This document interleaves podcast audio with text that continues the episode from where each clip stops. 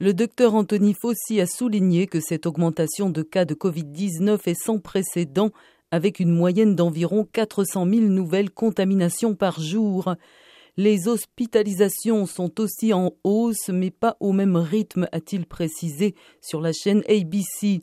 Citant des données sud-africaines et anglaises, le docteur a affirmé qu'il y a de plus en plus de preuves que le variant Omicron conduit à des formes moins sévères de la maladie, Selon lui, avec tant d'infections, il pourrait toutefois conduire plus de personnes à l'hôpital, mettant ainsi une pression sur le système hospitalier.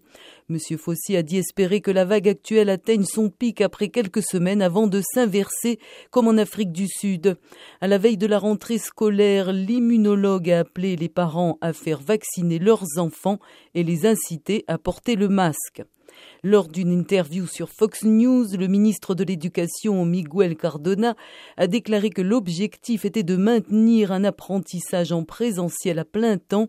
Selon lui, les établissements scolaires devraient élaborer une stratégie pour que les élèves qui ont des symptômes soient testés à l'école.